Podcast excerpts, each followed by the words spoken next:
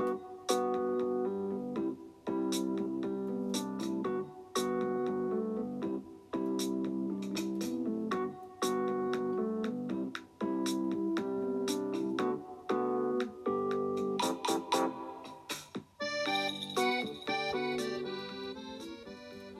はいどうも皆さんこんばんは、えー現在時刻は午前3時50分でございます。2月13日日曜日になっておりますが、えー2月12日土曜日フォックストロットの野球語りたいラジオのお時間でございます。皆さん今夜もよろしくお願いいたします。はい。えー本日はですねまずあの僕はバスケに行ってたもんでちょっと遅くなってしまってですね帰ってくるのが。でその後にですねえーっとザオさんところのえっととライブをちょっと聞きに行ってでそれから自分のライブをやってですねその後はあの実は千年さんあのタイガースキャストのね、えー、千年さんとおちょっとあのお話をしたりしていたのですね、えーでそれで結構遅くなってしまいましてですね。まず準備段階がねちょっとかなり 遅くなりまして。で、えーこの時間の更新となっております。千年さんとねいろいろお話ししてまたねこの後もねちょっと後っていうかそのこの先にね、えー予定もできたんであのーだんだんとねいろんなあのところとつながりが増えていってちょっと楽しくなってきたなっていうそういうお話でございます。はい。えー何を話したかとか、えーどんな話をこれからしていくのかっていうところについてはねこれからのリリースをお待ちくださいませはい。で、えーそれはそれとしてですね本日やっていくのは皆さんもタイトルでお分かりの通り、えードラフトルーキーですね。で、えっと、ドラフトルーキーはあのえっと、本指名、えー通常のですね、えー指名に関してはもう全員終わったんですが育成の指名の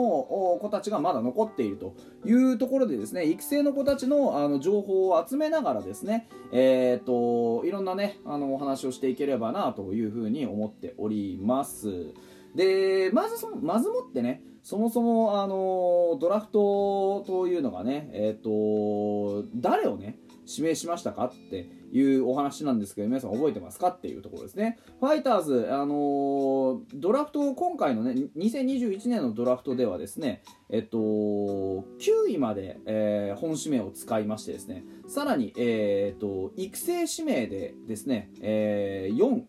を使いました。でですから全部でね13の新しい選手が入ってきたわけです。でえーと9人おしゃべりをしてですね、えー今育成ドラフト指名1位のところからねお話をしていきたいなと思っております。育成ドラフトのね指名1位の選手はですね福島蓮選手でございます、えー出身は八戸西高校です。あのー身長体重がですね非常にあのー極端ですね身長1 9 0センチ非常に恵まれた体格と思いきやですね体重が7 0キロっていうね。めちゃくちゃ細い。右投げ右打ちのピッチャーです。出身青森県。生年月日は2003年4月25日ですね。で、えー背番号は121となりました。ファイターズ公式のところのね選手紹介からするとポテンシャルを十分に秘めた1 9 0センチの大型右腕。角度を生かしたフォームから快速球を投げ込む。体の柔軟性や天性のものがありしなやかに腕を振る。細身だが手足の長さと垣間見える投球センスは魅力的。春の甲子園では本領発揮とはいかなかったがその悔しさを糧に練習に励んできた。体も成長途上で今後大化けする可能性を秘めているというところで本当にねあのーまず僕も映像を確認したんですけどもうとにかく細い。細いのよ。体重が少なすぎます。よくこれでねマックス143キロの直球とスライダーとカーブとフォークであのマウンドを切り盛りするなっていうぐらい。本当に。え当然ですけどこの選手に必要なものは何ですかって言われたらまず体作りですよ。あー70って僕より軽いですからね現段階の。身長は実際1 5センチ以上違うのに僕の方が重いなんてこの密度の違いよ。うん。まあ異常ですよ。僕が太いのか？そんなことないと思うんだけどな。まあ、実際ですねフォーム見てもあの確かにねか、あのー柔軟性すごくあって柔らかいんですけどあのーなんだろうな。あのいいように捉えると柔らかいんですけど実際ねフォームとか見てもタッパーをきちんと生かしきれないってないのが全然まだまだありありと出てて腰の位置は高いしあのリリースのインパクトも貧弱ですしあの踏み出した左足ってのは早めに着地しちゃうし筋力が足りないのでリリースポイントも速いんですよ。でねあの重心が落ちきらないからこう強い球がいくのかどうかっていうのも不明ですしね。で未完成が過ぎます。本当に。あの本物の原石純度100%、えー、ガチの素材型ですね。はい。今時点で戦力になるものっていうのはほぼないと言っても過言じゃないかなっていうところですね。あの当然スピードは143出てそこそこのね、あのー、ものはあるんですけどあるんですけどって感じですね。143マックスですっていう選手が今ねあの NPB で通用すんのかいって言われるとまあ確率的には低いと言わざるを得ないですよねもちろんね、うん、ですからまあこのタッパで体重が100ぐらいまでいけば、まあ、150なんて余裕で投げれるでしょうし変化球のキレとかももっともっと良くなると思うんです。今リリースが非常に貧弱であの普通その手から離れる手先から離れるその瞬間にこうなんだろう伊藤君がね分かりやすいですよ。ファイターズでいうと伊藤大海がね投げる瞬間にバッてあのロジンの粉が舞うじゃないですか。あのあの舞う瞬間に全ての力がボンって集まるこうインパクトみたいなのがあるんですけどあのこの福島君はまだそこまでの力があのインパクトにはこもってないですね、うん、ですから、まあ、そういうところも考えると球速はまだまだ伸びる余地はある。でさらにねその身長体重の変遷が実はあのーえー、サイトドラフトレポートってサイトがあるんですがそのサイトに載ってたんですけど高1の春の時点で1 8 6センチの59キロなんですよ。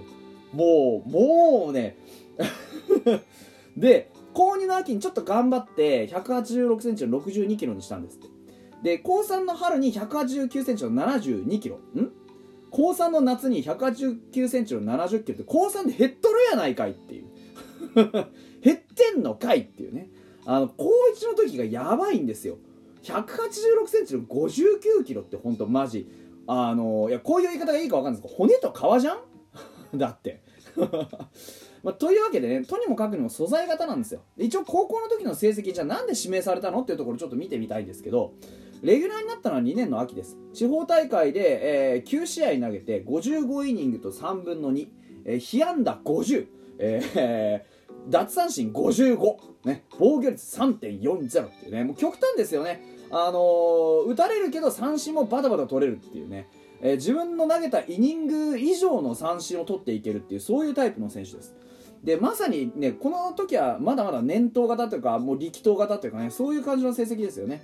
で、なかなかこう、ロマンあふれたこの成績を掲げてですね、3年春の選抜に出ました。で21世紀枠対決になったんですね。3年春のあの選抜は。で沖縄県の串川商業かな？との対決にこれはね3対8で敗れました。この時はねあの投球がちょっと安定しなくって5回5失点で KO というところで実力を見せることはできなかったんですがまあね、あのリベンジを期してですね20年の夏、3年生の夏ですねはあの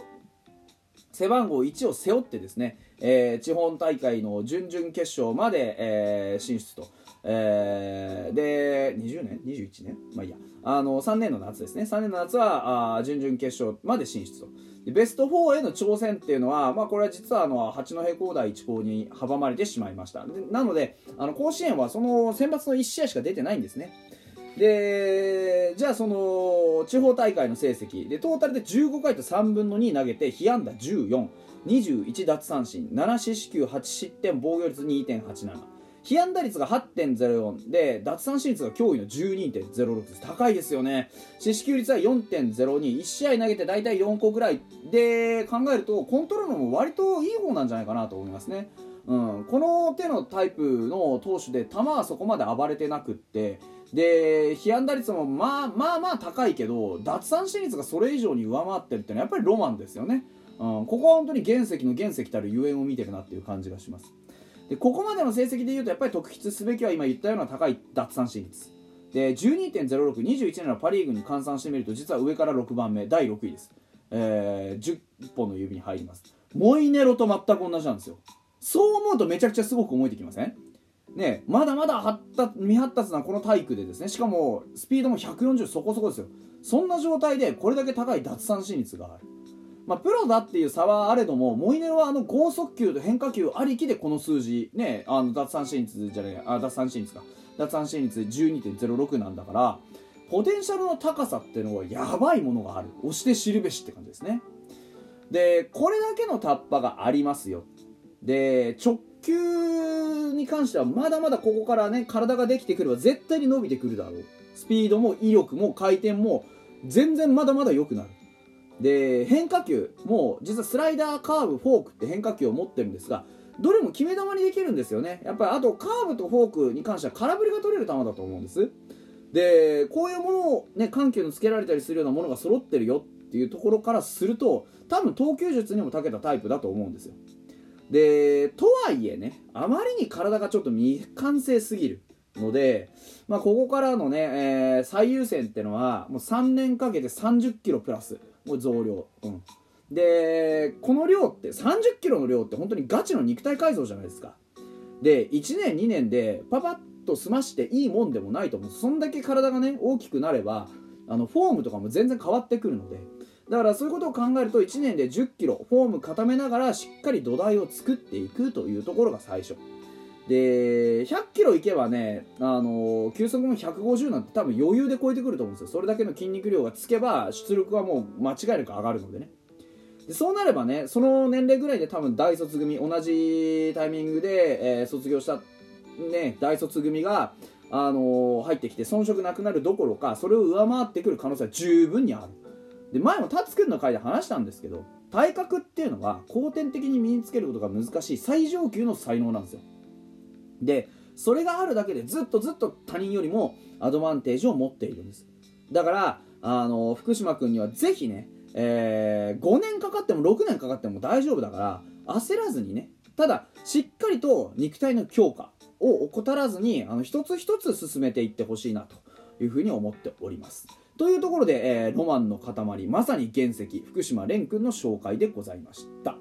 また明日。